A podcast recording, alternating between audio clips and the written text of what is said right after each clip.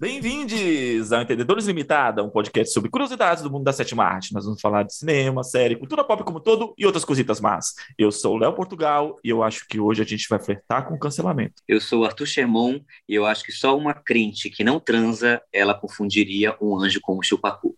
Já começamos aí, ó, ó, ó o flerte, ó o flerte aí, ó.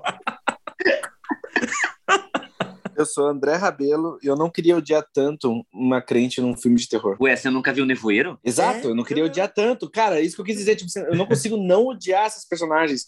Eu queria que fosse, talvez, até humanizada, sabe? Não sei. Porque Mas é tanto a humanizada. marcha. A, a, a não, elas são um fucking monstro. O verdadeiro vilão da Missa da Meia-Noite é a É. Bev, cara. É, a- é ela mesmo. É a fucking Bev. Nossa senhora. Ah, dá o, o diagnóstico aí, Arthur. Então, é, A Missa da Meia-Noite é uma série da Netflix que ela foi concebida, dirigida e escrita pelo diretor Mike Flanagan.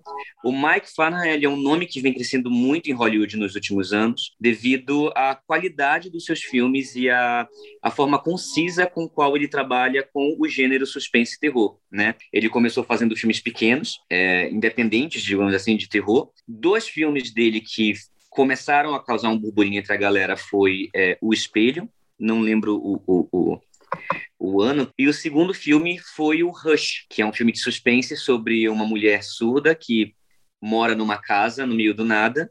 E aí um cara tenta invadir a casa dela. O Espelho é de 2013 e Rush é de 2016. Aí a Netflix é, licenciou esses dois filmes, né? E fez uma parceria com esse cara, com o Mike Flanagan. E, e para a Netflix ele fez o Gerald's Game, né? O Jogo Perigoso. Ele dirigiu e escreveu a série A Maldição da Residência Rio.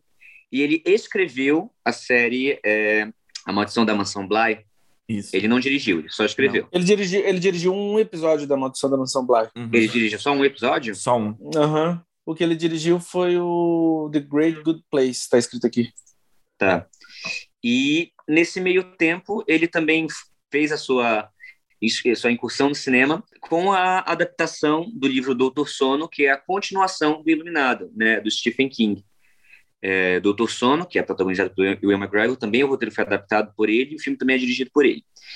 É, o Michael Flanagan, ele tá, tá- ele tá virando um queridinho, digamos assim, da indústria, no quesito filme de terror, porque parece que ele cria coisas novas, ele não, não vou dizer criar coisas novas, mas ele trabalha temas de uma forma mais abrangente, que vão para o drama, dentro da concepção do terror, e ainda assim o público gosta, ainda assim, não, é, não, é- não chega a ser um Midsommar, um hereditário que causa essa, essa divisão entre crítica e público, né? Enquanto esses filmes do, do, do, do novo terror de Hollywood, vamos botar isso bem, bem entre aspas, ele causa muita divisão entre crítica e público. Geralmente a crítica ama, o público se divide, as notas não são as maiores possíveis nos, nos termômetros de, de nota de, de sites de filme, mas as obras em si do Michael Flanagan tendem a, a cair no gosto do público, né? Ah, Só quero citar uma, uma, uma coisa em relação às obras dele, falando de, de parceria e queridinho.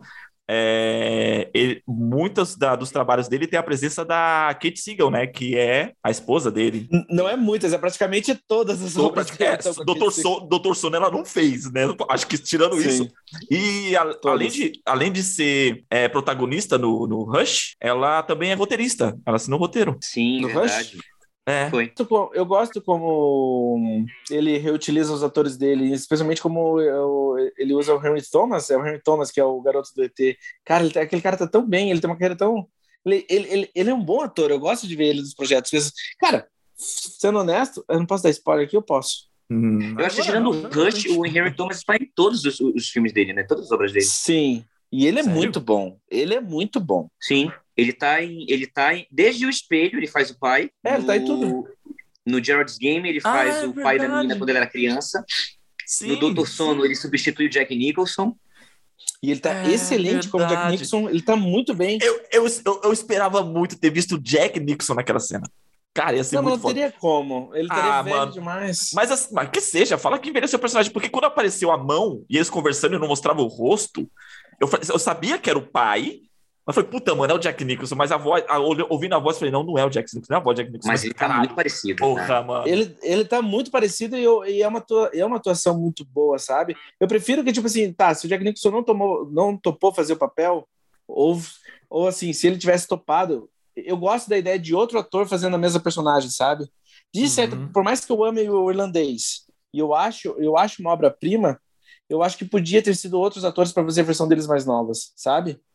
Eu gosto disso. Eu acho que o, eu acho, eu acho que o Henry Thomas tem uma interpretação muito boa em cima da personagem do Jack Torrance. Jack Nicholson aposentou, né? E ele não vai sair da aposentadoria. Ele já falou que não. É. Não, mas Porque perguntaram ah, se foi de. Chamar, pulando chamar. Ele já falou que não vai sair da aposentadoria. É, mas Doutor Sono foi de 2019? 2019. Não, mas o Jack Nicholson Dr. aposentou bem antes disso. É? Sinceramente, é, é, sinceramente, Doutor Sono eu acho uma continuação subestimada do Iluminado. Eu acho um filme muito bom. É um dos, para mim, é uma das minhas obras favoritas do Mike Flanagan. É, eu gosto também do filme. E assim, aquela gente tá falando, né, a questão de ficar comparar, comparando, comparando. Eu acho que o pessoal criticou muito por justamente por acreditar ser uma continuação do Iluminado. Mas, cara, não tem como continuar. Segue. Eu, é isso ah, mas, dizendo, é, mas é um terror totalmente. Consegue. Mas para mim é um terror totalmente diferente. Sim, é um filme completamente diferente. Mas eu acho que ele faz o fanservice muito bem, enquanto ele consegue ser uma obra independente, com a sua cara muito única. Sim, sim, sim. Né? Eu gosto muito do Doutor Sono e eu gosto muito de Jogo Perigoso. Eu gosto real, eu gosto real de Jogo Perigoso. Eu não vi ainda o Jogo Perigoso, é uma das poucas obras dele. Tá, todo mundo aqui viu Bly, a, a Maldição da Mansão Bly? Sim, claro. E o Doutor Sono, vale só para falar, só para falar, a melhor Hã? coisa do, do filme é a Rebecca Frankington. Ferguson. Ferguson. Rebecca Ferguson. Aquela mulher Sim. linda demais, pelo amor de Deus. Eu casaria fácil. Ela é linda e ela, ela é incrível. Exato, eu ia, eu ia falar isso. Além da beleza dela, ela é uma atriz incrível, é uma das melhores da geração dela, tá sempre arrebentando. E ela tá espetacular no, no Dr. Sono, ela é um grande vilão. Puta uhum. que pariu. Ah, Mas como é que é Rose the, né? Rose, é, o elenco inteiro é muito bom. Rose the, the Hat. Até o Cliff Curtis, que eu amo, tá no filme. Ah, das minisséries da, do Mike Flanagan, a preferida de vocês também é Missa da Meia-Noite? Cara, eu vou dizer que eu gostei muito, muito do, da Maldição do Residência Rio, a primeira vez que eu assisti, porque acho que foi, então. acho que então. foi um dos primeiros trabalhos dele em minissérie que eu assisti. Não, acho que não, foi, foi a primeira minissérie dele que eu assisti. Eu gostei muito. Então, a Missa da Meia-Noite, eu meio que já tava meio vacinado de Mike Flanagan, entendeu? É muito boa a série, extremamente. Eu, eu também gostei bastante, a produção é incrível, mas eu tava meio vacinado. A, Missa, a Residência Rio me surpreendeu, porque eu não conhecia o trabalho dele. Minha, a minha obra favorita dele é Missa da Meia-Noite, das minisséries. Eu, eu penso muito em Missa da Meia-Noite ultimamente, vem crescendo muito dentro de mim, a Missa da Meia-Noite. Mas a minha obra favorita dele também ainda é A Maldição da Residência Rio. Mas vamos lá, gente. É, falamos bastante do Mike Flanagan, né? É, falamos até falando da esposa, falando dos filmes que ele fez, né? É, ele é um cineasta americano, para quem não conhece. Ele é muito fã de Stephen King, né? E a gente vê muita influência do Stephen King no, uhum. no trabalho dele. Mas é, vamos falar de A Missa da Meia-Noite. Né? A Missa da Meia-Noite é uma série lançada pela Netflix em setembro de 2021 e é uma série que é uma série de, de terror e drama, né? Ela é dividida em nove episódios, certo? São nove, né? Não, desculpa. Gente, são sete. sete. São sete episódios, né? Que conta a história de uma de uma comunidade que vive numa ilha isolada. E aí a gente tem o Riley, que acabou de sair da cadeia, vai volta para casa, que a família dele mora nessa comunidade, é uma ilha com um pouco mais de 100 habitantes, e aí chega um padre para substituir o pároco que tinha viajado, já estava senil, já estava muito velho, e com esse padre coisas estranhas começam a acontecer. Né? Uma criatura começa a rondar a ilha, o, o, o, o, padre em si tem alguns desejos estranhos em relação a sangue, e as coisas vão se desenrolando até acabar numa desgraça total. Ó, é, aí, então, mas daí, tá, mas daí já tem território super de spoiler, você ainda fala do não, sangue, vamos, você entrega tudo, mano. Vamos aos poucos, vamos aos poucos. Vamos falar, vamos tentar aí, você fala, episódios, episódios. Você fala do sangue, eu falei só que você fala do sangue e já, já sabe sobre o que a gente tá falando, porque eu, eu, uma das coisas que eu gostei do Missa da Meia-Noite é isso, você não sabe necessariamente a natureza do que tá acontecendo até o quarto episódio, eu acho, né? Mas é o quarto episódio que deu. Cara. Cara, não. Assim, quando ele começou a dar a, a, qual é o nome da, do vinho, Qual é o nome da, da, da, do termo do vinho, da missa? A comunhão? Quando começa a dar comunhão, eu falei, nossa, esse filho da puta tá alimentando sangue pra galera, cara. Nunca dito. É, não, essa eu não peguei. Eu, eu demorei um pouquinho pra pegar o lance da, da, E, a da galera, comunhão. e, e- e quando todo mundo começou, eu gosto como.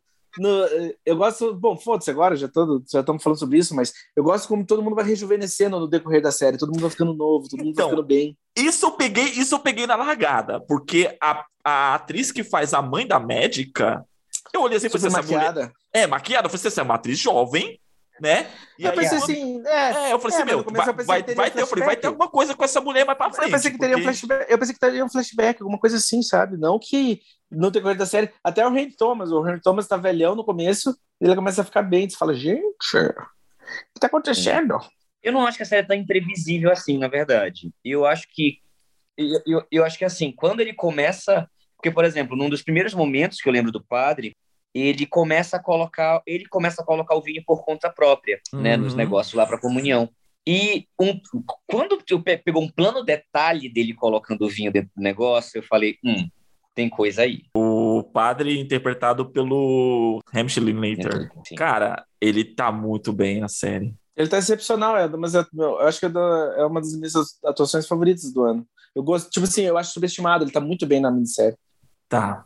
Hamish Linklater, ele tem uma atuação inspirada, ele tá excelente como padre. Eu gosto como, porque assim, eu gosto como ele começa com uma figura misteriosa, dúbia até o final da série, mas tem momentos de amor de- com aquela personagem, tem momentos ameaçadores com a mesma personagem. E até a maneira como ele é enquadrado é muito forte. Me marcou. Para quem não sabe, é, A Missa da Meia-Noite é um projeto muito antigo do Michael Flanagan, ao ponto dele ter colocado dicas em outros filmes que esse projeto ia rolar. Ah, é? Então. É, por exemplo, em Rush tem um momento que a amiga da protagonista chega com ela e devolve um livro. Aí ele pergunta assim, é, o que, que você achou do livro? Aí ela, aí ela fala assim, é, eu amei a Erin, eu odiei como o Riley morreu e eu não sei o que pensar sobre o final. E ela devolve o livro pra amiga. Caramba, mano. Nossa. Fala um pouquinho dos personagens da, da série, porque tem, meu, eu achei o elenco. eu- e assim, isso é, pra mim, é, já é notório nos, nas três séries do, do Netflix, né, disponível. Cara, eu gosto muito do cast, sabe? Das três. E, e- e Mansão de- a Mansão de Residência Rio, a Maldição da Residência Rio e a Maldição da, da Mansão Blind é quase o mesmo cast, né? Vários atores ali Sim. se repetem, né? No caso da Missa da Meia-Noite, a única personagem, a única atriz que tá lá é a esposa dele, né? A Kate Single, também brilhante, novamente. Aí a personagem dela também é muito bacana, né? Ela da- parece ser uma personagem estereotipada, a professorinha bonitinha do, do- do- da, da, né, jovem da ilha, assim, mas é uma personagem muito densa, assim, principalmente a questão dela com a, com a fé. O, a gente comentado anteriormente que o André não curtiu muito muitas cenas de diálogos expositivos. Cara, eu gostei muito, assim, da forma como ela. O que, eu não, o que eu disse, não, o que eu disse foi que eu não, eu não gostei, eu não gosto tanto da maneira que o Mike Flanagan utiliza os monólogos. Eu acho que esse é um problema da série, assim, uma coisa que Hum. até a Camila, minha namorada, ela perguntou que, que eu mudaria. Cara, eu mudaria os monólogos. Eu acho que os monólogos poderiam ser uma conversa e não ficam, não soa tão natural pra mim, sabe? Então, eu, eu, eu, pelo contrário, eu gostei. Eu gostei pra caramba dos monólogos, cara. Eu acho, eu acho super, por exemplo, um dos monólogos mais fortes que tem na, na minissérie é do xerife, do xerife Hassan, interpretado pelo Raul Colli. E é um, Uhum. e é, e é, e é um texto tão forte, tipo assim, é uma ideia tão forte sobre o que ele tá falando, mas como eu já estava enjoado da série, que em algum momento algum personagem fala assim, ah, é, alguém, é como se fosse assim, alguém chega para você e fala assim, ah, quero resolver tal coisa. Ele fala assim, sabe por que eu não vou resolver tal coisa?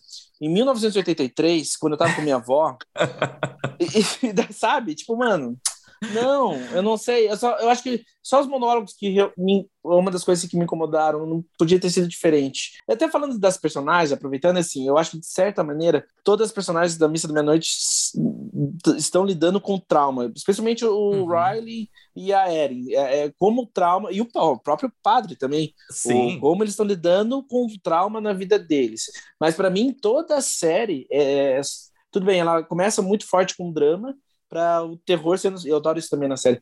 A partir do quarto episódio, o terror começa assim a adentrar mais a história. Mas para mim, até nas palavras do Mike Flanagan, a série é completamente sobre os perigos do fanatismo dentro de uma comunidade e como o fanatismo destrói a comunidade por dentro. Sim. Então você falou tipo assim, ah, para falar das personagens, eu acho que tipo assim, todas elas ao, é, dentro desses traumas começam tipo assim a ser corrompidas pelo fanatismo. Porque até tem, tem um rolê, né? A, a ilha tá sofrendo economicamente. A ilha não tá num bom momento. Eles estão todos, tipo, tentando se recuperar do desastre lá de óleo que teve perto da, da comunidade. Sim, e teve o trauma da menina cadeirante, né? Que, que... Todos. Aliás, o homem que atirou. Eu tenho o Joe. Qual é o nome do fucking Joe? Meu Deus do céu. Ele é o melhor ator do elenco todo, assim. Nossa, ele tem, ele tem um momento que eu fiquei muito impressionado com a atuação dele.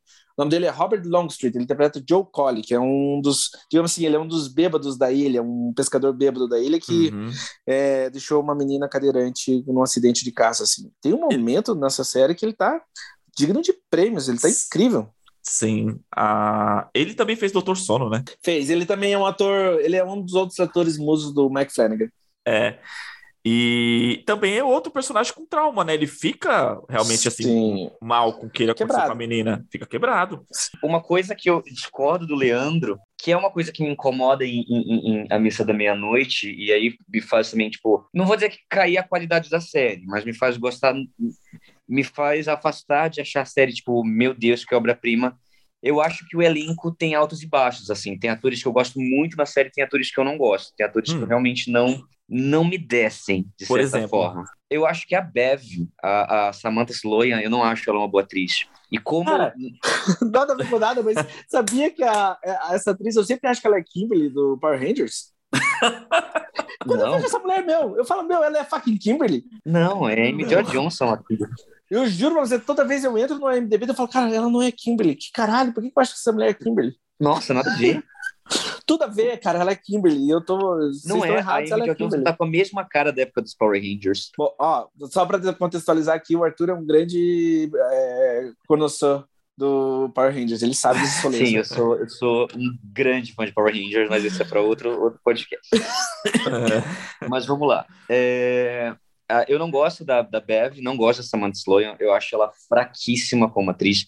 E como grande parte do, da, do, do final da série se encosta nela, eu acho que perde uma força ali o antagonismo da série. Quando sai do quando o antagonismo da série sai do padre e vai para ela, eu acho que a série perde muita força porque ela não é uma atriz que não tem esse peso. Não, mas isso, mas isso é, é, é tipo é uma é uma estrutura que o, o próprio Mike Flanagan já usou na própria, Sim. por exemplo, é, Maldição da Mansão Blind no meio da série Sim. em diante, o, o, antagonismo muda também. Né? Não, mas isso ele faz na própria missa da meia-noite com o protagonismo, né? O protagonista muda no começo. Exato. Uhum. Sim. Mas eu, o que eu tô falando é que isso não me incomoda o antagonismo mudar. O que me incomoda é que o antagonismo sai de um ator muito foda hum. para uma atriz não tanto.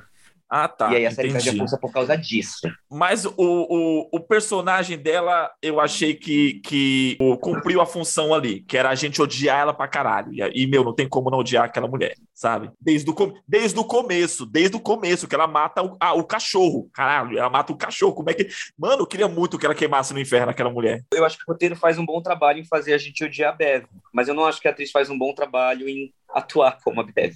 Ah, entendi. Assim, eu acho, sabe, eu, eu acho que acho que uma outra atriz ali, uma Marcia Gay Harden da vida ali, faria um trabalho absurdamente excepcional, sabe? Acho que uhum. acho que faltou ali, faltou faltou intensidade. Então assim, tem muitos atores e, e não é um, é, são vários atores assim na série que eu não gosto, gente, são. Desculpa quem, quem gostou do elenco, mas eu não gosto do elenco adolescente da série.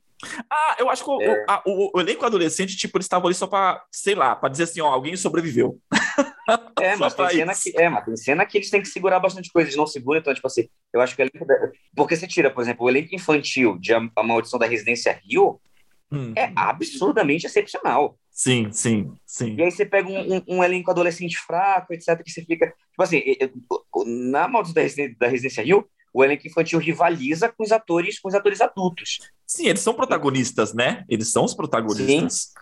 Sim. Mas... Aqui, mas ainda assim, é, mas, mas, mas eu não acho que isso seja desculpa. É do tipo assim, cara, você vai fazer um cast de uma série, um ator ele vai aparecer em uma cena, ele tem que ser um ator muito foda. Hum. Sabe?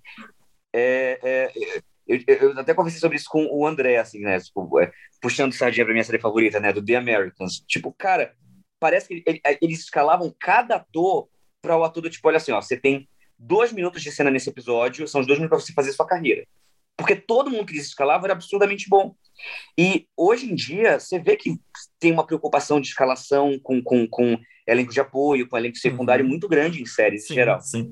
E aí eu acho que se você pegar um elenco que vai ter uma importância, como o elenco adolescente de A Missa da Meia-Noite, e você pegar atores tão fracos, assim como esse, você fica tipo, hum, não, mas o próprio, o próprio ator que eu mencionei, o Robert Longstreet, o Joe, que é o cara que faz o Joe Collie, ele tem uma participação, uma participação bem pequena na série, assim, e ele, e ele não sobrevive até o final, ele já morre no quarto episódio, e ele, para mim, tem a melhor atuação da série toda. Ele tá espetacular.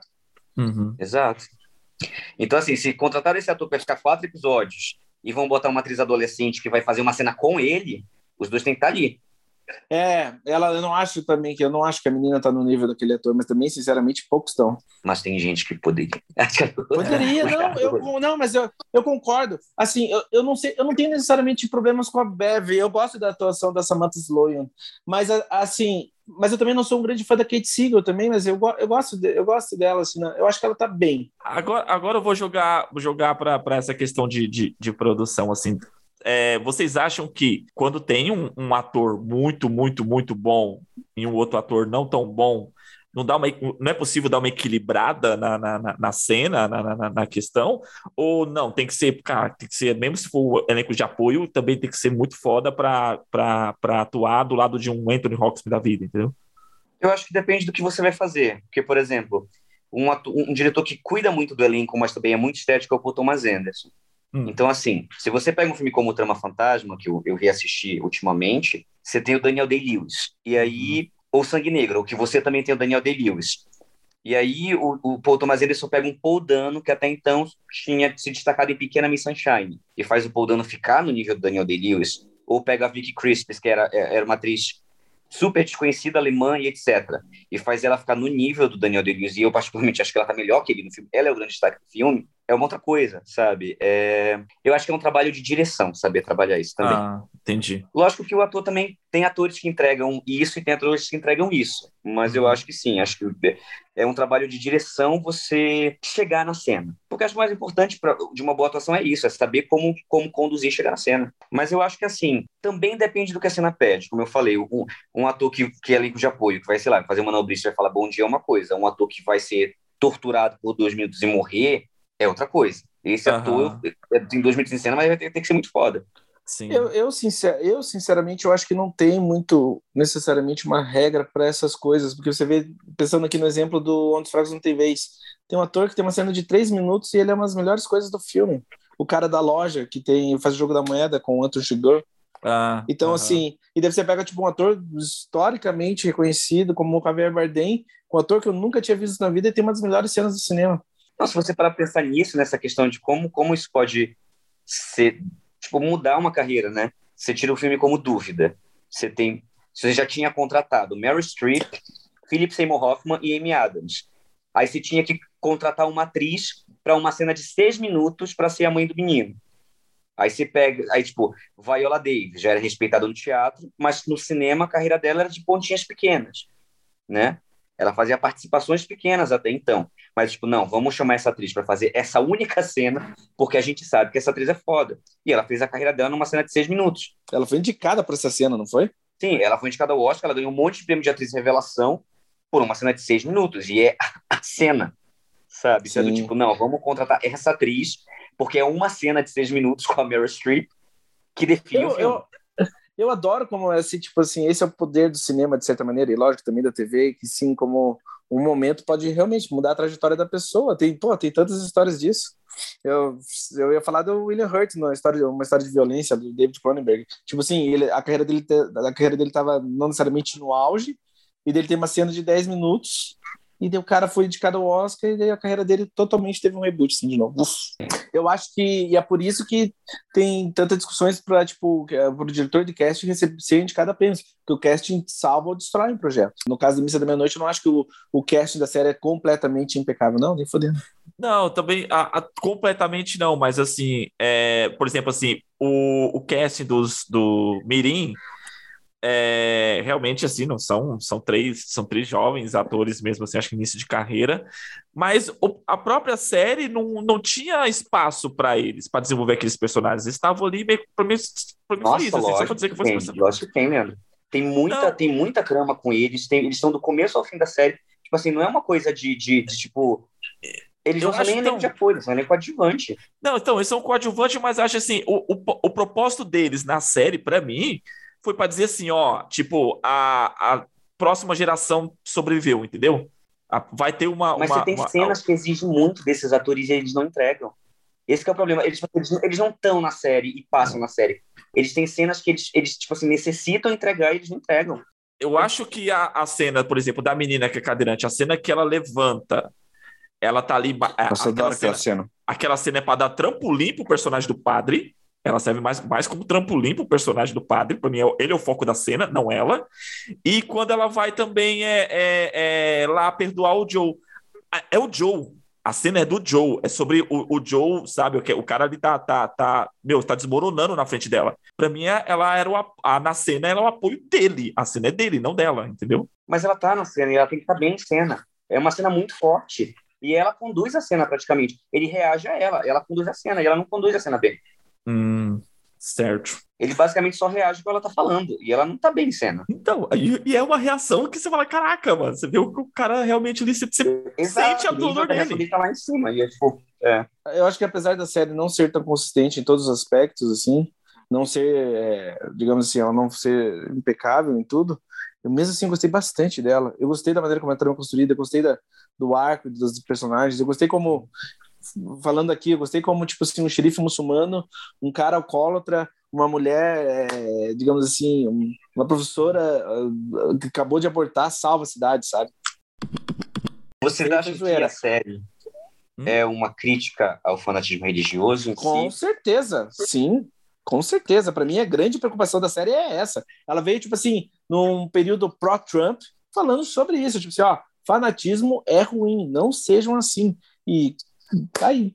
A cidade inteira morreu. É que eu não, eu não encaro, eu não defino todos os personagens como fanáticos, assim.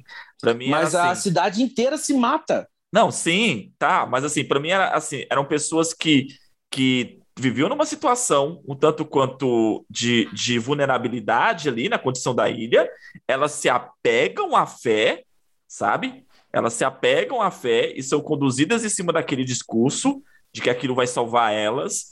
Então, assim, não sei dizer se a Bev é fanática. A Bev é extremamente fanática, porque ela justifica o mal através do discurso dela. Ela é fanática. O resto do pessoal é o, o meio que vai sendo conduzido e assim, eles não questionam porque, cara, para assim, meu, é isso que a gente tem para se agarrar. Entende? Ca- Cara, mas é foda. Mas você não acha que, assim, que é um rebanho a caminho desse fanatismo? É. Exato. Eu, eu acho que, digamos assim, para mim a história é como o fanatismo religioso destrói a comunidade por dentro. Que é Sim. meio que o que a gente está vivendo no mundo, seja no Brasil ou qualquer outro lugar. Mas é que, por causa de algumas coisas, cara, é, o caminho da comunidade é completamente destruído. Por causa de algumas figuras. A própria, assim, eu não gosto da atuação do prefeito. Da, lá, eu acho que aquele cara meio mongo, assim. Mas o casal, a- a- os pais da menina, Cara, eles se matam, por Deus. Eles se matam, tipo, ó, na figura daquele padre, na figura da salvação eterna. Sim, vamos se matar e vamos tentar matar nossa filha no processo, o que a maioria da cidade faz. Sim, mas você percebe como assim, como é, eles acabam sendo conduzidos para aquilo? Cara, como não acreditar que a menina levantou é um milagre? Eles vão falar assim, não foi o demônio. Não, foi um milagre. Tipo, a menina tinha um tiro na coluna, levou um tiro na coluna e levantou. Como não acreditar naquilo, entendeu? Como não, não, não, não, Eu gosto como a série respeita as outras religiões e ela dá espaço para as outras religiões e não só uma só. O herói da história, ele é de outra religião. Ali tem, tem isso, né? São quatro personagens ali, que é a médica, que é a. Como é que é o nome dela? Era a doutora Sara, né? A médica. é N? Hã? Né? N? A doutora. Não, a doutora Sara. Não, não, É a doutora é a mãe do Sarah- Ryan, tô confundindo. É. Doutora, a doutora Sarah, Sarah Gunning. Sarah A Gunning. Henry é a professora, que é a, a Kate Siegel. Erin Green. Erin Erin Green é Green. professora. Isso. O, Isso. O, o, é a professora, o Riley, a doutora e o delegado. São os quatro personagens que tiveram uma vida fora da ilha. E vale a pena mencionar também, tipo, né, a doutora lésbica. Ela é doutora lésbica, sabe? Tipo, são, digamos assim, as minorias. Sim, as minorias salvam, a- Aham. de certa maneira, as minorias salvam a cidade. É, penso. a- eles, eles- e eles são os, os três, os quatro personagens que tiveram uma vida fora da ilha. E então eles vêm com uma visão de ser, de ser alguém, alguém assim, tipo, é aquilo que eu falei, o olhar do público, é alguém que está entrando ali naquela situação. O xerife muçulmano sabe, salva a cidade, ele não é católico, ele não é cristão, ele é muçulmano, e a religião dele, ele faz questão de manter a religião dele, não tem essa. É, Tanto é a... é que, tipo, toda a discussão dele com o filho é foda. É, isso que eu ia falar. Nossa, a discussão dele com o filho, aquela cena é muito bacana. Eu gostei, como eu falei, é. eu gostei muito do texto, da, discuss... da, da, da, discussão dele, por mais que seja realmente agora você falando, André, eu concordo que aquela, aquele monólogo na cadeia, de, tipo, não, pera, eu não vou te ajudar porque em 1983. É, meu, é muito tá, bom. Todo mundo é. faz isso toda hora assim. Meu, o que, que você acha que acontece quando morre? Então, eu vou te contar quando morre. Quando eu era criança, minha avó conversou comigo. Então. Minha avó falou que tinha olhos no escuro. É, eu, eu, assim, é introduzido realmente de uma forma, de uma forma questionável o, o monólogo, mas, cara, quando começa e, a, e, a, e, o, e o assunto, e a forma como eles expõem o assunto, eu fiquei, cara, me conta mais, sério, eu fiquei muito interessado na visão da morte dos, dos personagens e, e no, no, passado do, do, delegado, eu fiquei assim naquela cena, eu falei, caraca, é, tipo, pra mim era como se realmente estava ouvindo, ouvindo uma conversa, assim, uma pessoa falar assim, vai, me conta mais sobre isso. Então, esse, esse, monólogo acho que ele funciona bem, mas tem monólogos que acho que são muito solenes para os personagens que falam. Qual, sabe? por exemplo? Por, assim, por exemplo, a discussão do Riley e da Erin sobre morte é linda. É linda. Uhum. Mas parece um monólogo feito para encerrar uma série. Não parece alguém que, algo que alguém conversaria.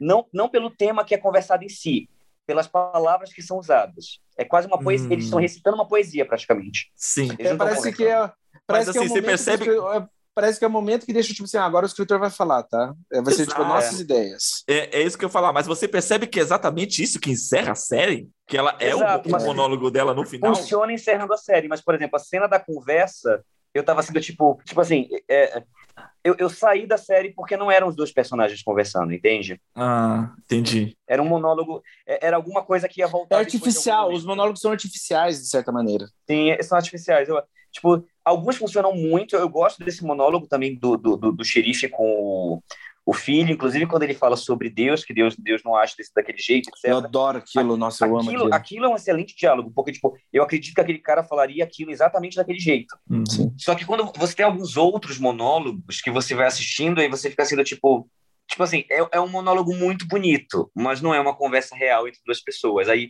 aí é do tipo, eu saio um pouquinho da série para entender que é o diretor querendo escrever uma coisa bonita. Pra, eu pra mim, ser uma coisa bonita. Sim, para mim eu tive a impressão que eram a, aqueles monólogos assim, eles bem realmente bem extensos assim, e concordo com você, parece ser um texto bem já pré-produzido, que remete a um sermão, igual que o padre fez, uns três sermões durante a, a, a, a minissérie, né? Então, para mim era, é mais, era mais ou menos como se eu estivesse ouvindo um sermão aquele, aquele, aquela conversa sobre morte, entende? Sim. Eu entendo. E por isso que muitas vezes eu até entendo o monólogo do padre, porque é um cara que se preparou para aquilo, mas eu não acredito que o Riley teria uma conversa daquela. Ah, uh -huh, é. entendi. Sabe? Não é Vocês é natural ao personagem fazer ter uma conversa daquela. Não sei se você sabe, mas essa coisa dos monólogos viraram memes, assim, de... Sério? Eu não vi nenhum. É, tipo, virou meme. No tu... É, você sabe que eu sou twitteiro, né? Ah, no Twitter eu não tenho. Por isso. Então, no, é, no Twitter as coisas, tipo, os assuntos se movimentam, né? Quando a série tava no, quando a série foi lançada, né, ficou no Trend Topics, etc. Aí o pessoal tava assim: "Meu Deus, medo de fazer uma pergunta para alguém e me responderem como os personagens de, de Midnight Mass, etc, sabe? Coisas assim. Ou do tipo, é, minha mãe deveria morar na ilha de Midnight Mass, porque ela ia adorar ter essas conversas longas etc, sobre como foi a infância dela e não sei o quê. Meio que virou meme. Eu acho que, algum, eu, eu, eu, eu, eu acho que alguns monólogos poderiam ser editados, assim. Ah. não, não mudados, porque eu gosto muito do tema. Gosto muito do tema, mas acho, acho que editados. Tá, mas a gente, a gente tá sendo um pouquinho hipócrita aqui, porque vamos confessar, a gente, hoje meu comentário do quanto a gente fez monólogo na entrevista que a gente deu para TV Alesp. Sim, mas porque a gente fala muito, mas Exato, para então... mim o problema não é a duração, o problema é a forma. Porque, por exemplo, se eu chegar com você e começar a falar como se eu fosse Fernando Pessoa, você vai estranhar. É, é. Né? Se começar a falar de cinema como se eu fosse o Fernando Pessoa, você vai estranhar. É, é, a questão é a forma. Por isso que eu acho que poderia ser editado, assim, né, o, os monólogos. É, ainda a gente falando sobre o, o fanatismo religioso que a série que a série fala, uma coisa que eu acho muito interessante é como a Bev é, para quem não sabe, eu fui criado numa família muito religiosa, né? Eu, a, a minha mãe, ela, ela até hoje ela é da Assembleia de Deus Então ela é evangélica, assim, tipo, minha mãe é evangélica, todo o meu círculo de amigos durante minha adolescência, até uma certa idade, eram evangélicos, etc. E uma coisa muito comum, que eu acho que é uma sacada genial da série, é como a Bev, ela usa... É, Para quem não sabe, eu fiz faculdade de Ciências da Religião. Olha! Eu comecei e eu não terminei. Né? Preferi ir para a parte de cênicas e teatro e etc. Eu prefiro atuar em outro lugar. Exatamente, né? Eu prefiro enganar as pessoas de outra forma. Elas sabem que eu estou enganando. É, uma, uma sacada genial do roteiro é como a Bev ela usa versículos fora de contexto para justificar o que ela quiser. Então é do tipo, é um versículo que fala sobre uma guerra que aconteceu no ano 60 a.C. e é exclusivamente sobre aqu aquela guerra. Ou, por exemplo, muita gente não sabe, mas o livro de Apocalipse, né, que foi escrito por, por João e etc., não é um livro sobre um fim do mundo. É um livro que está narrando de uma forma metafórica o reinado de Nero. Acho que, se não me engano, era Nero, o, o, o imperador regente. Mas está criticando o imperador daquela época e falando como está tudo desabando e como tudo vai acabar porque o imperador é um bosta. E interpretaram como se fosse o fim do mundo. E não funciona dessa forma. Mas uma sacada muito genial da série é essa, porque assim, as pessoas elas tiram é, versículos de, de, de, de, de contexto e elas justificam esse versículo criando o que elas quiserem. Uhum. E é o que uhum. acontece muito nas igrejas hoje em dia, né, em relação a, a preconceito, em relação à homofobia, em relação não que não que a religião não tenha dogmas que são são machistas sim, tipo talvez eu seja cancelado por estar falando isso, né, pelos nossos ouvintes, assim, é, muita gente fala, ah, mas tem machismo na igreja, tem homofobia na igreja porque os homens interpretam dessa forma. Não, gente, existem bases dogmáticas dentro do cristianismo, quando a gente fala em Bíblia, né, quando uhum. eu falo de dogma, eu estou falando de regras de uma religião, e as regras do cristianismo estão na Bíblia, né? Então, no quesito dogma, existem sim é, é, quem quiser eu até cito fonte, né, mas tudo bem, é, existem sim dogmas que são machistas, existem dogmas sim que são homofóbicos, etc. Mas além desses dogmas serem extremamente ultrapassados, existe essa questão de que as pessoas interpretam como, ela, como elas quiserem, né? Então, uma sacada muito genial da, da, disso é isso. Tipo assim, a Bev, ela tira versículos que vão do Velho Testamento ao Novo Testamento Testamento, passando por Salmo, passando por Provérbio, que não tem conexão nenhuma com nada e ela justifica da forma como ela quiser. É uma sacada muito sim, boa do roteiro, muito, muito boa. Sim. É, só dando um exemplo é, do que você está falando em relação à forma como é conduzida, eu sempre questiono isso, assim, eu acho, acho a, quando as pessoas usam a Bíblia naquilo que lhe convém, né, quando convém. É, por exemplo, no livro de Levíticos está lá o, o, dizendo claramente que o quanto é errado o homem se deitar com o homem. As pessoas se baseiam nisso para justificar a homofobia. Porém, versículo abaixo está dizendo que uma mulher, quando está menstruada, tem que ficar trancada em casa sete dias. Então, Sim. tipo, não praticam isso, só praticam aquilo. Não pode tosquear o cabelo, né? Tipo, você só pode cortar o cabelo com tesoura, você não pode raspar é, o cabelo, exato. o cabelo. Não pode usar roupa com dois tecidos diferentes. Então tem várias coisas Sim. que, tipo, não, ah, isso eu posso, é, eu posso relativizar. Agora, não. O que, o que me convém para justificar a, a, minha, a minha intolerância, isso eu abraço né, com força. Ou um debate muito polêmico, que eu sempre entro, assim, porque foi uma coisa que eu estudei sobre, é, nas aulas de teologia é a questão do dízimo. Então, por exemplo, o dízimo antigamente ele funcionava assim: eu era dono de uma terra e o meu dízimo ele é, na verdade, dividido em quatro, no, tipo, esse 10% que a igreja pede. Na verdade, seriam 30%, porque, é, se eu não me engano, é um terço você dá para a igreja, um terço você dá para os levitas e um terço você dá para as festas da comunidade. Uhum. E o dízimo funciona assim: se você tem uma terra, você planta o que você colher aquele ano, você vai dar. Então, tipo assim, se você quer dar dízimo, você vai ter que pegar uma terra, você vai ter que plantar alguma coisa, você vai ter que colher para dar igreja. Não uhum. se fala em dinheiro. Hora nenhuma se fala em dinheiro. E isso era uma coisa é, pré-Novo Testamento. Assim, no Novo Testamento não se fala em dízimo, fala em oferta. São uhum. coisas diferentes, Sim. né? E tem um versículo que todo mundo tira de, de contexto, que é muito que a Bíblia faz, porque fala assim, por exemplo, é, se não der o dízimo, o devorador vai, vai, vai, vai vai chegar e vai tomar tua casa e não sei o quê. Devorador, na verdade, se você for ler o original em, em, em hebraico, a palavra é a mesma palavra que se usa para gafanhoto. Então, estou falando basicamente assim: olha, se você não dá a sua colheita para o templo, vai vir gafanhoto e vai comer. Uhum. É isso que o texto fala. Né? Essa a, a tradução original. E aí o que, o que, inventa, o que todo mundo inventa hoje em dia nas igrejas que a gente ouve, todo mundo interpreta dessa maneira. Que é do tipo, não, se você não der dinheiro para a igreja, o demônio vai vir e vai tirar tudo que você tem. O devorador é o demônio. É. Então a gente a gente vê muito disso, de tirar os versículos de contexto. E é incrível como essa é a arma para se fazer basicamente tudo né, nessa série. Uhum. Né? Como a Bev literalmente usa esse, esse comportamento, que é muito padrão em líderes religiosos, para fazer o mal, digamos assim, na série. Eu acho sim, uma sacada muito boa. Sim. É, é eu, eu achei sensacional, porque assim, nenhum momento você fica. Você, nenhum, no, no, momento assim, a partir do momento que é revelado, na verdade é revelado aos poucos, mas no segundo episódio você já percebe que existe um mal, existe um mal que tá. Quando né, o, o traficante morre, é sugado, mas assim, tem alguma coisa matando pessoas nessa ilha. E tá ligado ao padre. E aí, conforme se revela a situação, cara, todos, todas as ações ruins, demoníacas da, da, da história é justificada pela Bev através da Bíblia, sabe? Isso, assim, eu achei sensacional a forma como traz, sabe?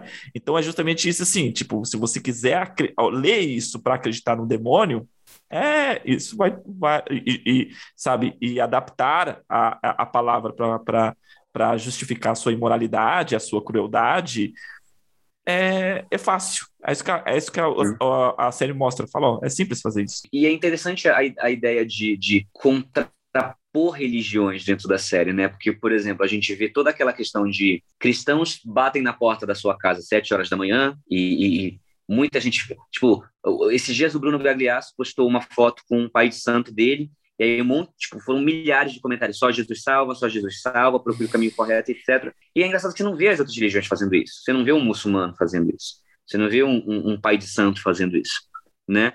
E a série traz muito essa ideia do tipo do não, eu, eu quero, eu faço questão de orar antes de começar a aula e eu vou distribuir Bíblia para meus alunos, mas se fosse um porão, aí o assunto seria outro. É, né? é, essa imposição que é feita, assim, é a, a cena da escola, né? Eu achei isso também muito emblemático nesse sentido de, de é, dessa imposição. Tipo, ali é quase que uma nova cruzada, uma, um, pensando no micro, né? É como se fossem as cruzadas, uhum. a imposição. Falou, amigo, a, quem, quem detém a, a lei sou eu, e eu vou impor a, a minha fé dessa instituição para você me obedecer. Simples assim. Sim, e é louco, assim, você pensar nisso, que isso acontece, mas é, é desesperador como a série trabalha gradualmente isso, de você para pensar assim, cara, se isso acontecer, isso acontece em vários lugares, o foda é que os não cristãos em países ocidentais estão em minoria. Uhum. Então, quando a gente vê aquela discussão na sala de aula, né, que tipo quem quem quem tenta defender um lado mais racionalista daquilo está em minoria, é muito desesperador porque você fica assim, cara, isso aconteceria se fosse, sei lá, no meu ambiente de trabalho. Sim. Ou, Na, né? qualquer escola, em qualquer escola. Exato. Então, assim, porque o pai não vai querer saber, ah, minha religião, foda-se, tem que ensinar minha religião mesmo, sabe? É, é, meio que assim que as pessoas agem. Então, é, é, é um tema muito delicado, um tema muito, muito é, importante.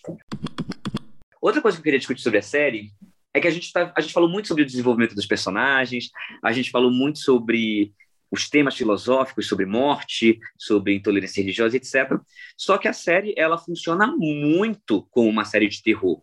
A parte uhum. de terror da série é muito eficiente, né? Sim. Desde a construção gradual do que está acontecendo, eu, eu tomei um susto do caralho aquela primeira vez que o menino atravessa e vê, vê só os dois olhos no meio do, do, do, do mato. Então, Sim. assim, o terror da série é brilhantemente dirigido, né? Aqueles olhos brilhando no meio do mato, você fica tipo assim, mano. Uhum. É foda, assim, e, e, é incrível como o, o, Michael Flanagan, ele trabalha o drama, ele trabalha os conflitos, mas quando chega na parte de terror, tanto na parte do terror do absurdo, como a sequência do, do suicídio em massa dentro da igreja, que é muito errado de ver. Toda aquela sequência é muito errada, e você fica incômodo, isso também é terror, né? Quanto o terror mais clássico, digamos assim, de vampiro comendo, etc. As pessoas tentando fugir e eles arrancando as pessoas dentro da casa para comer as pessoas vivas. Tudo é muito bem conduzido. Então, até como um exemplar de terror, né, que eu acho que pouca gente comenta, quando a gente vai falar de, de A Missa da Meia-Noite, todo mundo quer falar da parte filosófica, todo mundo quer falar dos temas, etc. Mas pouca gente comenta como o terror da série é muito eficiente, é muito bem dirigido, é muito bem feito. Então, é, desde a primeira aparição do anjo, né, vamos dizer assim, em, em na caverna, ao, né? Na caverna, ao ataque do anjo ao, ao Riley, até o ápice no final, todo o terror da série é muito bem conduzido. Então, assim, ela não é uma série do, do, tipo, ah, é aquele terror que é um terrorzinho leve e aí é mais focado no drama. Não, o terror da série é bem pesado, é bem gráfico, é bem feito, é bem dirigido, é bem conduzido, é muito, é muito bem feito o terror da série. Sim, é, isso é verdade. Tá pensando aqui, é, em relação às três séries, né, que tem disponível no Netflix dele, a, essa, na verdade, acho que ele teve mais oportunidades de trabalhar com, com o terror. Ainda mais quando é aquela questão do coletivo, né? Tipo, a deteriora, deteriorização de toda aquela, aquela ilha, assim, aquelas pessoas, o, as pessoas é. arrastando as outras as de casa e comendo as pessoas no meio das, da rua, a, o massacre na igreja são, são coisas que não teve assim nas, nas duas séries anteriores, né? Que foi focado muito mais no drama, apesar de ser uma cena um tanto quanto aterrorizante, por exemplo, a, a morte do, do sacrifício do Riley. Uhum. Cara, mas é tava muito mais pautado no drama, né? Aquela Sim, cena. É, é linda aquela cena. É linda. E, para mim, por exemplo, assim, é, para mim, o episódio mais marcante da Maldição da Residência Rio é a da moça do pescoço torto, que é o quinto Sim. episódio da série. Cara, e assim, é, é apavorante, mas ao mesmo tempo, assim, eu, chorei naquele episódio. É porque, cara, é, é todo um arco de uma personagem dela se dar conta de que a, o terror dela, na verdade, era o seu próprio destino. E, meu, é, apavor, é, é, apavorante, mas ao mesmo tempo é muito dramático tudo aquilo, né? E, e na, na, na Missa da Meia-Noite, o Mike Flanagan, ele conseguiu equilibrar mais isso e dar mais, dar mais espaço para o terror mesmo, assim, cenas extremamente apavorantes. Sim, sem dúvida. Como você descreveria esse tipo de, de, de terror do Mike Flanagan?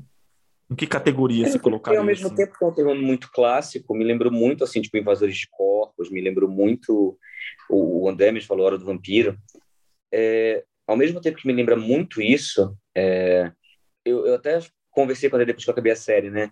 Acho que entra naquela coisa do pós-horror que a gente comentou, né? Que comentam hoje em dia que é uma nova onda do terror, que trabalha o drama em cima do terror e etc. Mas é porque eu, eu, eu concordo e não concordo com isso. Eu acho sim que os filmes de hoje em dia eles têm um drama muito mais desenvolvido, mas eu acho que também é um resgate ao que estava lá atrás. Assim, se você vê um filme como Exorcista, hum. o Exorcista, eh, as cenas de terror do Exorcista são pontuais, né? É, o filme, o Exorcista é sobre uma mãe que está tentando descobrir qual o problema da filha e um padre que está buscando redenção porque ele acha que a mãe dele é, é, morreu por culpa dele, né?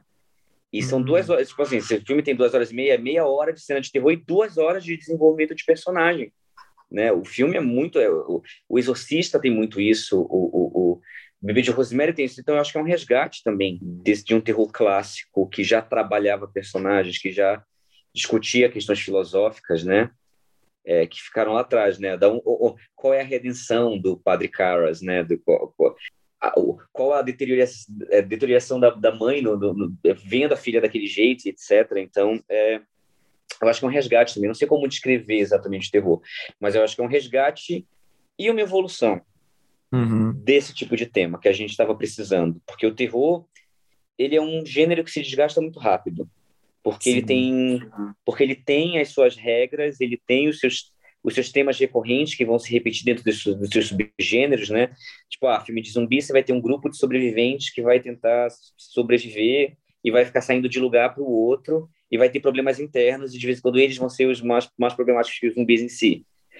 Filme de casa mal assombrada, você vai ter um fantasma, você vai ter coisas se movendo e aí o fantasma está lá por algum motivo. Tipo, a gente, como as regras do terror são muito bem pré-determinadas, ele é, um, ele é um, um, um, um, gênero que se desgasta, mas ao mesmo tempo que renasce de tempos em tempos, né? Uhum. Até do tipo, ah, o terror japonês se desgastou ali na década de 2000 de tanto remake que fizeram. Deram uma pausa, pararam, mas daqui a alguns anos, com certeza daqui vai voltar, porque faz muito tempo que a gente não tem alguma coisa expressiva nesse sentido. E assim funciona, né? O slasher era grande ali na década de 70, na década de 80, no meio da década de 80 começou a morrer Aí você uhum. veio o Pânico, que trouxe um slasher clássico com novas regras, né? E aí nasceu um monte de slasher de novo. Então eu acho que de, é, isso é o terror é de tempos em tempos. Então eu acho que o pós-terror está tentando trazer algo novo, trazendo desenvolvimentos de personagens mais interessantes, trazendo temas atuais, a gente pode até falar, né? É, eu acho que quanto mais a gente entende a sociedade, aquilo que, aquilo que a gente sempre fala, né? De a sociedade evolui, o cinema também evolui.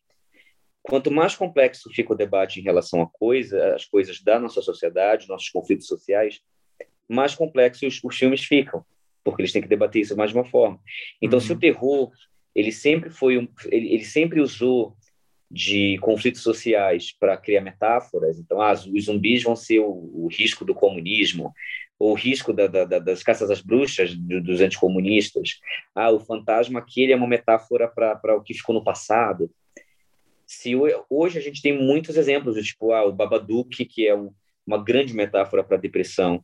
Uhum. É, a gente pega um filme como como tem um filme recente, o, o, o, como é o His House, o que ficou para trás, né, ficou da Netflix, da Netflix, que é uma grande metáfora para a imigração e tudo que as pessoas passam para conseguir, né?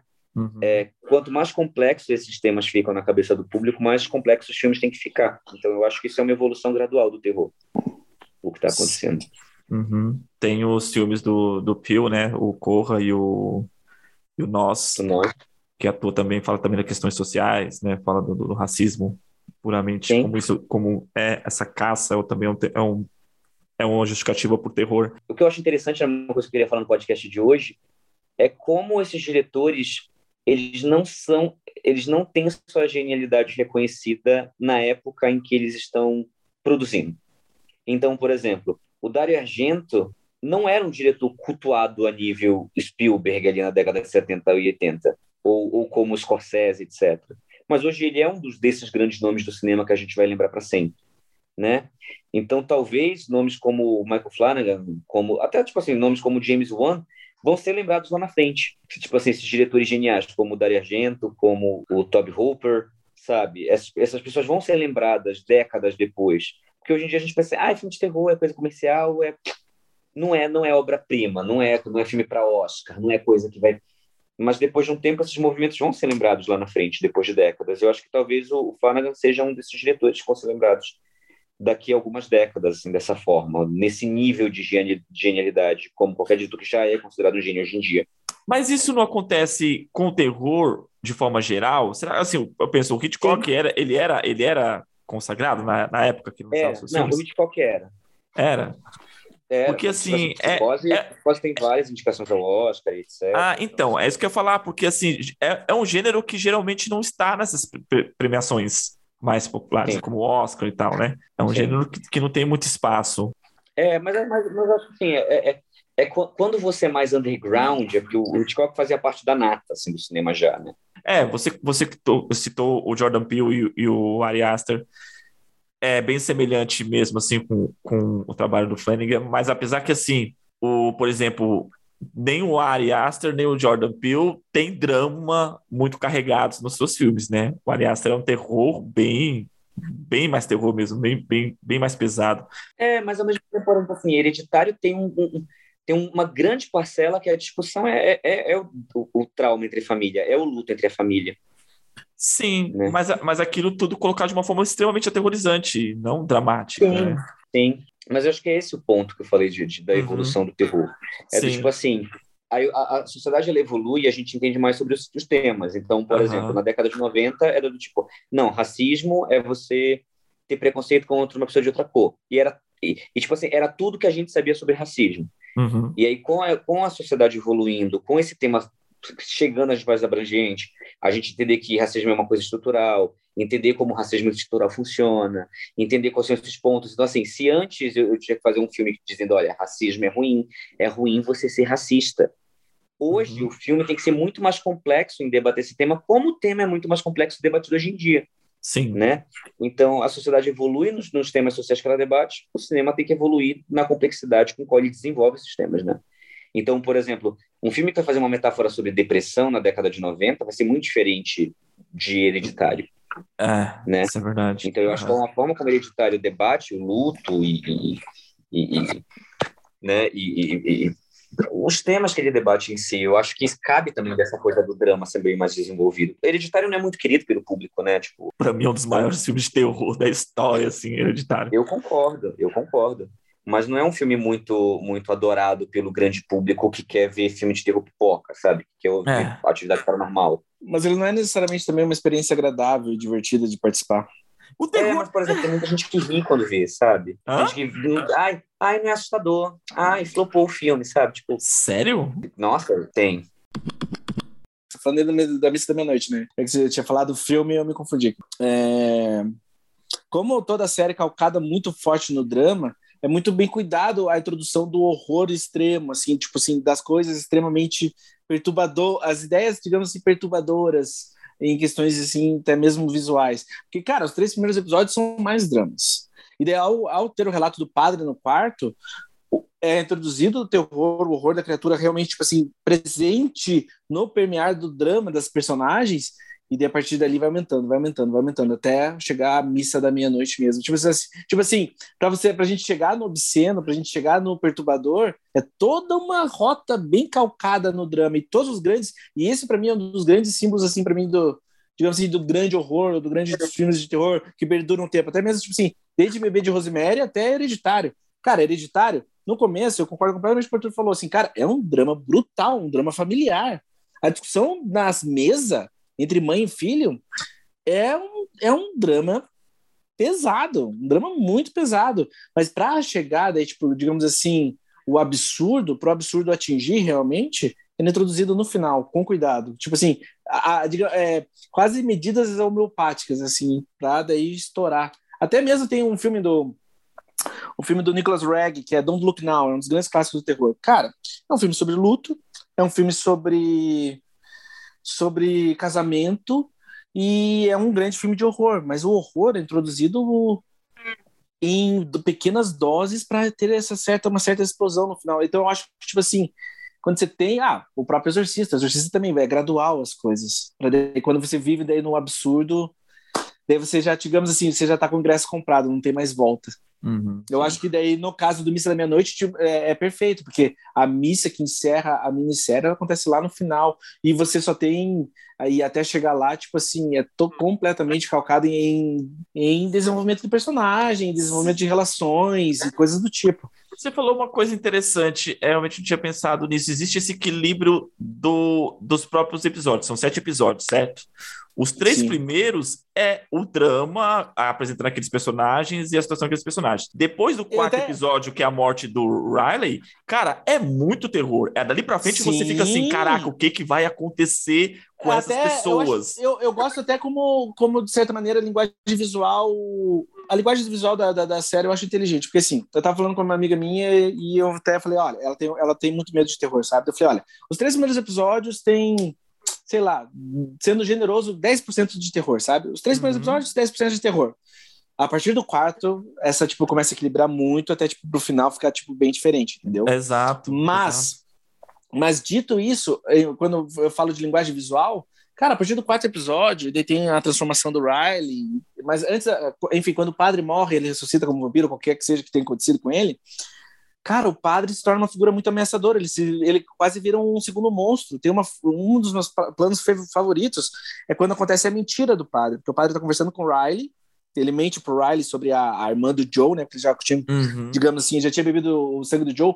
Mas durante aquela conversa do Riley, o padre é completamente uma figura ameaçadora em quadro ele é um ele é ele é um ser gigantesco, ele é um ser imenso preto, enquanto o Riley tá tipo diminuto e sendo oprimido pelo pelo pelo Sim. padre. É, Essa, eu até é. falo, eu até converso com só questionando meu, só nessa ideia assim, tipo, eu acho que uma das maiores lições que eu tive para mim sobre terror foi com o Exorcista, porque para mim o que mais acontece de pesado no exorcista não é necessariamente tipo assim, tá, ela, ela se, se mutila com crucifixo, aquilo é muito pesado, mas as figuras, a imagem, os quadros, a, a maneira como o diretor coloca os atores em cena, a imagem em si é perturbadora, não é necessariamente o ato em si, sabe? Então, uhum. assim, para mim, uma das coisas mais erradas de ver no exorcista é uma menina em posição de crucifixo, um velho de joelhos e um, e um homem atrás, sabe? Tipo, é o quadro em si é perturbador a, a, natureza da cena é errada. E eu acho que também, tipo assim, elogiando é, Missa da Meia-Noite, a, a, série é inteligente na maneira como ela constrói a identidade visual dela. Assim, as cenas são muito bem construídas. Sim, é nesse no, no, no diálogo que você está falando do, entre o, a, da mentira, né? Cara, é. naquela cena você percebe que a vida do Riley corre perigo. É. Na, na, na, e... Pela construção, da, justamente pela fotografia, pela construção da, da, da, da do quadro. Cara, você percebe, mano, o cara corre perigo ali. É, naquele momento o padre é um monstro, né? Mas o Aham, uh -huh, sim. Eu gosto disso. Esse é um diretor que sabe o que tá fazendo. Coisas que eu adorei na série. Eu adorei o tema da série, a trilha sonora. Eu gosto dos, de alguns temas, de alguns motivos, assim, da, da, da trilha sonora. É, é, é inspirado. Eu gostei da fotografia, como eles abandonaram. A maioria das minissérias do Mike Flanagan tinha tipo um filtro assim nostálgico, alguma coisa meio reminiscente de um sonho na maneira como ele iluminava as cenas. E eu gostei como ele abandonou isso na Missa da Meia-Noite. Missa da Meia-Noite é mais uma, parece que assim, a fotografia é mais agora, não é algo que tá não é não parece uma história de outra época, sabe? Necessariamente assim. É uma coisa que ele usava na fotografia. É a minha fotografia favorita das minisséries dele da Netflix. Não, eu reparei isso, só comentar, eu reparei isso e não sei, Talvez seja porque essas, essas minisséries têm mais cenas externas do que as, as, as duas anteriores? Eu não sei, é mas, é, mas mesmo assim, sabe, as duas minisséries anteriores têm um filtro nostálgico, uma maneira meio que é meio. Eu não sei qual é a, a paleta de cor, né? A, a, paleta de cor, né? Você tá é, falando? É, ela é meio parece que é uma cena que se passa lá atrás, parece algo, uma, parece Sim. quase um sonho ou um pesadelo. E eu gosto da, eu gosto muito também da, da em relação à Missa da Noite, eu gosto muito das referências que a série usou, porque assim, ela é fortemente influenciada pela Hora do Vampiro, que é uma história do Stephen King. Então, assim, é, até a figura do Padre Callahan, que é o herói da Hora do Vampiro, mas as, tem de, entrando num rolê meio fã de Stephen King aqui. Eu adoro Stephen King. O, o, o Padre Callahan, ele acaba se tornando também um vampiro na trajetória dele do universo do Stephen King. Então, conversa de. E a sede do sangue, a maneira como o sangue conversa com as pessoas ao redor do padre, é muito a trajetória do, da personagem, tipo assim, chave do, da hora do vampiro. E sem contar que outra coisa fortemente, o episódio 4, quando, você, quando é contada a história do padre, cara, aquilo é muito exorcista ele uhum. em Jerusalém, Sim. a jornada dele. Então, assim, o demônio na outra caverna. Coisa, mano, o demônio, na, o demônio anjo na caverna, a figura do vampiro é uma das minhas coisas favoritas, porque pro padre ele era um anjo, para mim ele era um demônio, mas no fundo ele era um vampiro. Eu adoro isso. E eu gosto também como daí também, eu adorei como os gatos selvagens e, e, e todos eles são assassinados é, é, é no final. Eles são aquela porra daqueles gatos, todo mundo na noite caçando, comendo. Vira, tipo assim, uhum. assim, eles viram os animais. E a coragem da série em matar todo mundo. Tipo assim, mano, você vai conhecer a galera da cidade? Beleza. Mas todo mundo morreu. Todo mundo morreu. Mas duas criancinhas assim que eu nem ligava. Quem não se importava? Eu ligava pra menina, mas sabe, tipo assim, cara, duas criancinhas ah. sobrevivem, o resto morre. Você sabe que o. Você sabe que, tipo, o anjo, o demônio morreu porque assim, ó, não sinto minhas pernas. Acabou. Nossa, eu gostei daquele final. Gostei daquele mas final, será sabe? Será que foi porque ele morreu ou foi será porque o sangue que estava no organismo dela se dissipou, já que ela não tomou outra dose. Eu gosto de pensar que o, que o bicho morreu. E eu gosto que, tipo assim, é gostoso quando um vampiro é uma coisa muito horrível, sabe? Ele é tipo um animal. Quando ele tá, quando ele tá bebendo o sangue da mulher dentro da casa e a menina taca fogo nele, ele não liga, atira nele, ele não liga. Uhum. Fala, gente, que, que bicho é esse? Sai fora daqui. É, eu acho que o Não Sinto Minhas Pernas é, foi para dizer justamente assim, ó, acabou. Porque se ela ficasse de pé, era justamente isso que eu poderia pensar. Falei, pô, ó, não acabou por completo. Tem um resquício ainda dessa, dessa, dessa, de tudo que aconteceu. É, eu gostei também do fato de não mostrar o demônio morrendo, né? O vampiro morrendo. Cara, mas porque... mano, quando ele tá. Meu, meu, e quando ele tá na porta da igreja, a cena, pra mim, a minha cena inteira da favorita é quando tem um suicídio em massa da galera. Assim, não, todo mundo ah, vai morrer. É, a, o massacre da igreja. A Cara, própria missa, a, aquela é a missa da meia-noite. A né? missa, é, a, a, a, cena de título, a missa da meia-noite é, é o meu momento favorito, porque, cara, ali fica horrível. Deve uhum. você ver, tipo, a figura trágica do xerife, o vampiro é, de uma maneira blasfema na porta da igreja, com roupa de paz, e fala, Jesus, amado, deu tudo errado. Deu tudo. É, Alice fala assim, mano, deu tudo errado. Cara, todo mundo morreu. Vocês não ficaram surpresos com isso, cara? Tipo, todo mundo morreu. Ninguém vive. É, então, eu, eu esperava que no final vi, sobrevivesse o, a, o, ao menos o xerife, ou a, a, a própria professora. Quando, quando, quando, o vampiro pegou a professora, eu falei, ah, não, porra, Mike Flanagan, não! Aí, tipo, Cara, todo mundo morre. O, o, é, é, tão triste. É, é, putz, eu fiquei tão triste com, com a. Eu adorava o personagem do xerife. O Raul Cole tá muito bem na, na série. Daí, tipo, nossa, ele.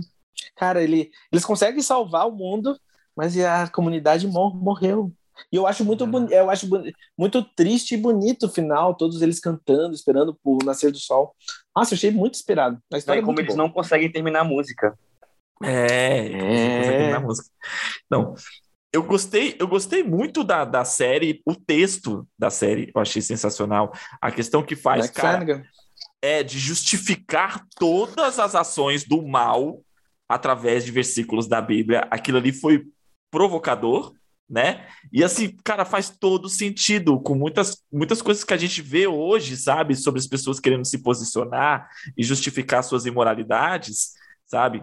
Eu gosto como a série não necessariamente dá uma resposta, porque você vê no final o padre abandona digamos assim, o padre abandona a igreja e tem pessoas que abraçam a igreja no final. Não tem, tipo, um, necessariamente uma resposta certa, sabe? Sim, eu acho que assim, o, é, fica na, a, na minha percepção, o padre ele revela, ele, ele confessa a si mesmo que abandonou a igreja, mas na verdade ele abandonou, não, abandonou ó, a igreja. Ele, não, ele... Tô, calma, calma, calma. É. Que ele abandonou a igreja desde o começo, porque ele pega e fala que leva o demônio para a ilha por causa do amor dele pela mulher. Entende? É, mas é que é, mas assim, digamos assim, mas ele abraça a escolha dele no final, entendeu? Tipo assim, Sim, assim, então, uh -huh, ele, ao, ao, se ao assumir, ele o, daí finalmente se liberta, assim, é. Ao assumir Isso. o amor dele pra mulher, tipo, ó, eu me liberto, não quero mais. Ele, ele faz o gesto, ele tira. Qual é o nome do negocinho? Ah, não sei, não lembro. Sabe que tem a batina assim que segura. A batina? É um negócio assim no pescoço? É uma, não, não é uma estola, eu não vou lembrar o nome agora. É, mas enfim, ele tem, ele faz o gesto, ele tira o símbolo do padre do corpo dele. E assim, ah, já que o nome, nosso nome é Entendedores, meu, me ajuda a entender então. O padre morreu devido à falta de sangue, né? Ele, no momento ele morre e ele se torna mais vampiro do que humano, né? Porque ele conseguia ficar no sol, mas depois ele não consegue mais. Eu, eu para mim, eu tinha entendido que ele tinha sido envenenado. O que, eu, o que eu tinha entendido, o que eu entendi foi o seguinte, que tipo assim, a, a médica dá o rolê, ela fala assim, ó, se ficar consumindo muito sangue, uma hora você não vai poder mais, uma hora vai ter mais sangue do vampiro do que o teu. É, é ela, fala, ela fala isso depois, mas na hora ali que ele distribuiu e é, no chão duro, eu falei assim, meu, a, a Beth envenenou o padre também.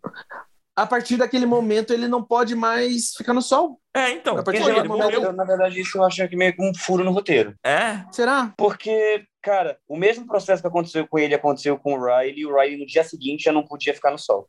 Pois é, mas o que eu tinha entendido é que, tipo assim, o padre viveu tanto tempo com o sangue do vampiro que aquele momento é como se ele, tipo, a parte humana dele morreu, seja por velhice ou qualquer merda do tipo, e desse sobrou o vampiro. Mas o vampiro não pode ficar no sol de qualquer jeito.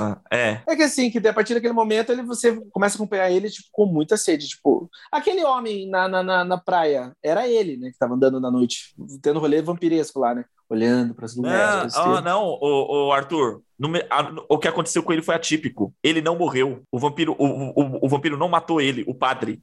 Todos os outros morreram e voltaram. O padre só se tornou vampiro na hora que ele morreu, entende? Lá na caverna ele não morreu. Ah, verdade. então, ele morre dentro não, porque ele morre dentro da igreja, na casa dele, né? Que ele chega lá e passa mal e morre. Isso. Então, aquilo ali, ou é o que a médica falou, que chega a um ponto que você não tem mais o próprio sangue, né? Que você vai consumindo, consumindo, consumindo, ou que eu tinha entendido naquele momento, foi assim, meu, a, a, porque ele morre igual o cachorro. Falei, a Beth envenenou o padre também. Mas isso será que a Beth, será, será que a Bev envenenou o padre só para tipo, tipo como se fosse um milagre mesmo, para tipo assim, ah não, você vai crescer, sabe? Você vai evoluir porque é louca, louca. Não sei, acho que não faz muito sentido envenenar ele. Eu gosto da morte da Bev, por sinal. Eu gosto que ela, acho que ela morre bem.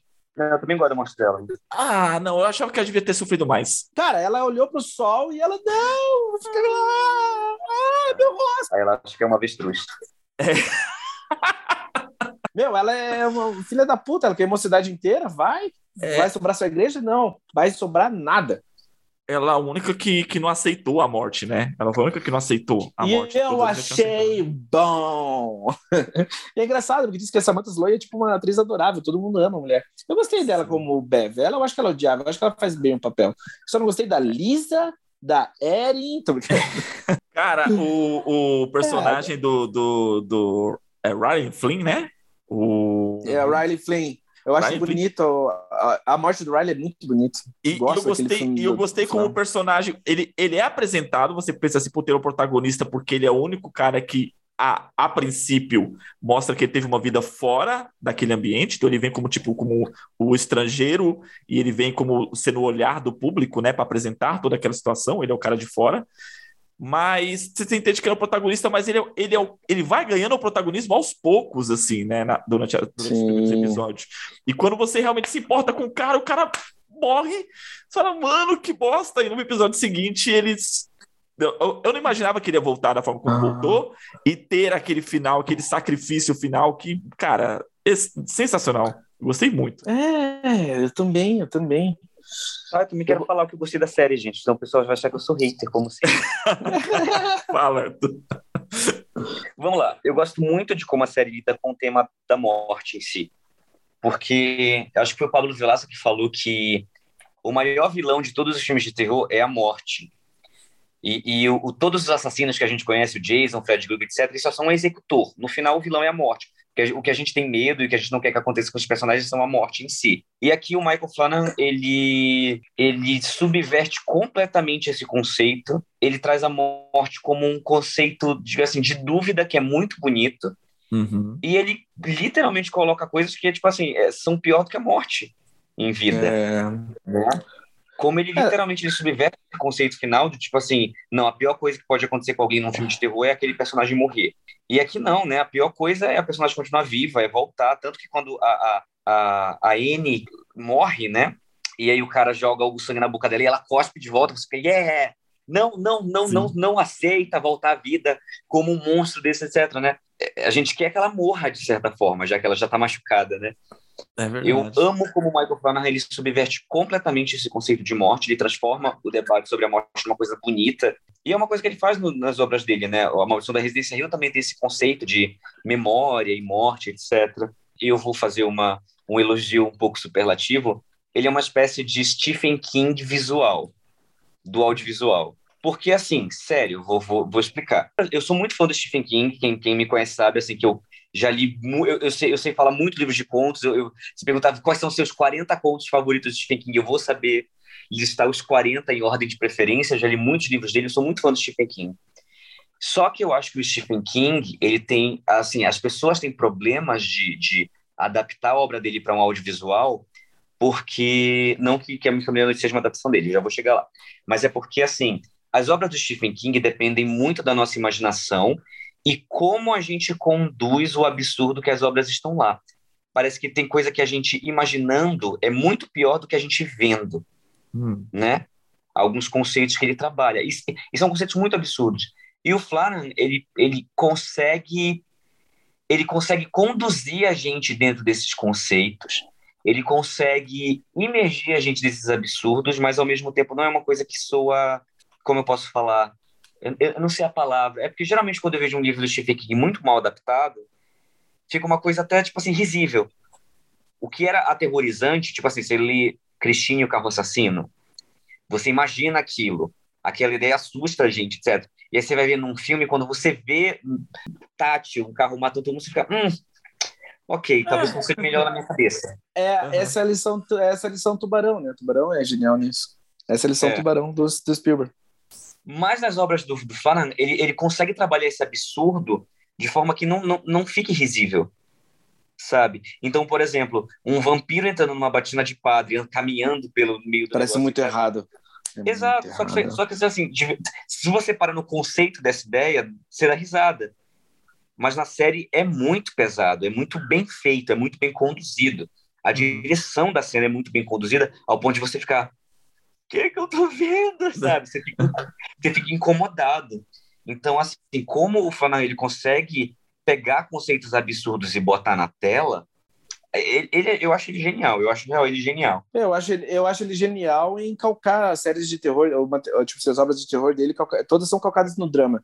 Eu acho genial isso nele. É, dá pra ver que ele tá pensando primeiramente no drama, o terror vem depois, mas é, é. assim, é sobre, pra mim é muito sobre o drama e, e, é a partir daí que vem a história. E como ele foca nos personagens, eu gosto muito do desenvolvimento dos personagens, por mais que, como eu falei, eu não gosto de alguns atores, eu, grande parte do elenco está, assim, excepcional. Né? Eu acho que Kate Siegel, eu acho que ela é um dos, dos exemplos de esposa do diretor que está no filme por mérito próprio, porque ela é muito competente, Uhum. Sim. sabe? Ela realmente Eu acho ela boa, eu acho ela boa, eu acho ela boa. Não, eu acho ela boa, mas assim, tem, eu acho que em certas obras ela tá, ela tá excepcional. Eu, eu acho ela muito boa em Residência Rio. Eu acho ela excepcional em Rush. Ela tá Eu, acho, incrível. eu, queria, eu, eu queria ver Rush, não vi ainda Rush. Tá na Netflix. Assista. É, total. É engraçado, ó, falando aqui coisas pessoais, mas foda-se.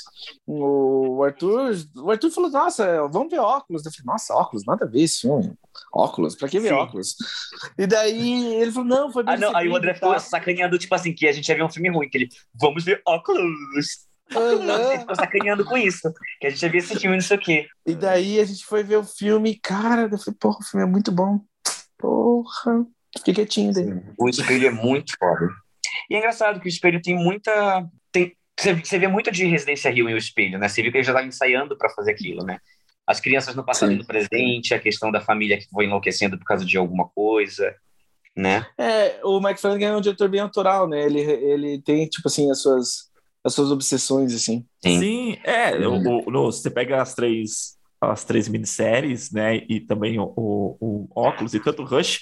Ele trabalha. O tema deles, os personagens deles, assim, sempre tem traumas, né? Os protagonistas deles sempre são traumáticos. É, São traumatizados, perdão.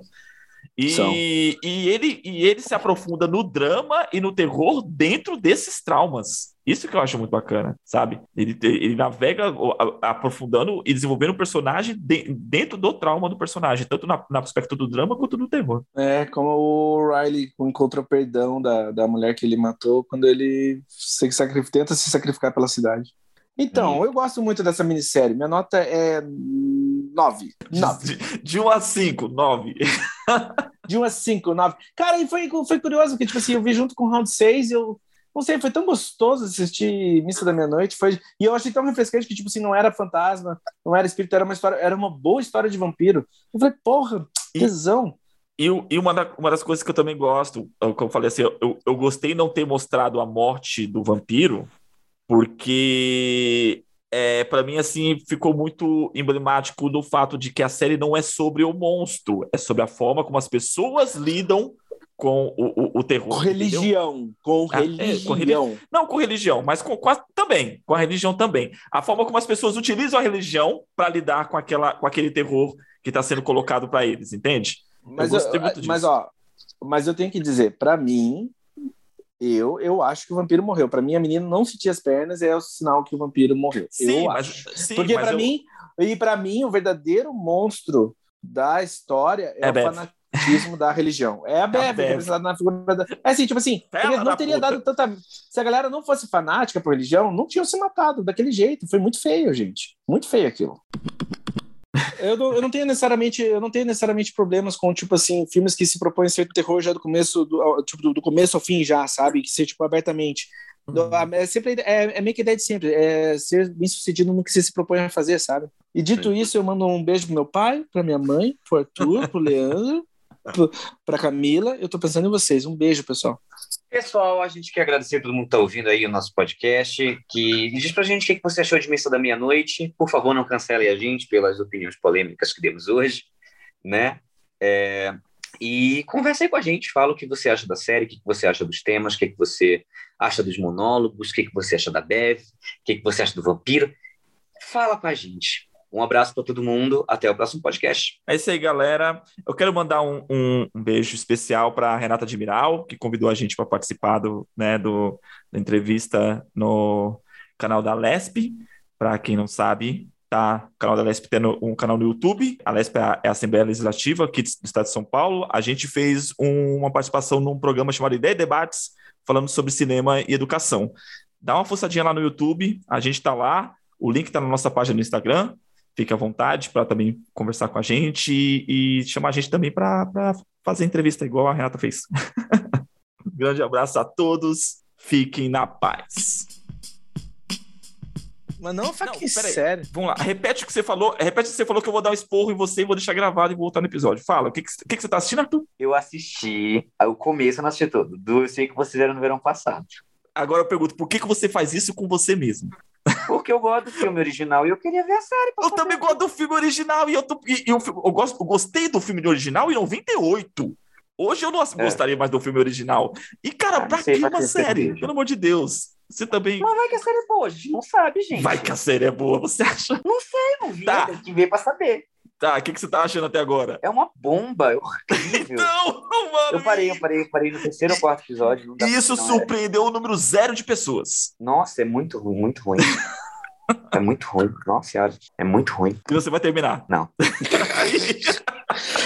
É muito ruim, gente, real. É tipo, é pavorosamente ruim.